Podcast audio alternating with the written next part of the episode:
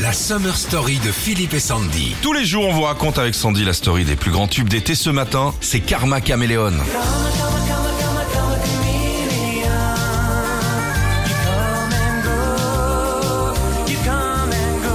Tube énorme de Culture Club en 83, 5 millions d'exemplaires vendus en France et puis numéro 1 un petit peu partout dans le monde, aux États-Unis, en Angleterre, en Espagne, en Norvège, en Afrique du Sud, partout quoi. Vous le savez, sur Nostalgie, on est, on est numéro un sur les tubes d'été. Une musique entraînante, un refrain super efficace, facile à, à se souvenir. Sauf que les paroles n'ont rien de truc de bonne humeur. Quoi, tu Ah vois. non, non, non, on dirait euh, que ça parle d'une belle histoire d'amour, sauf qu'en fait, pas du tout. Karma Caméléon, c'est l'histoire d'un ancien euh, amant toxique de Boy George. En gros, il dit que pour rester soi-même, il faut s'adapter et pas ressembler aux autres. Ah, d'où le karma et caméléon. Voilà, voilà. Et euh, vu que l'amant de Boy George euh, dont il parle, c'était le batteur du groupe, et bah ils étaient pas super chauds non plus pour sortir la chanson. hein. Bah, il y a un moment, on entend qu'il tape mal sur la cymbale.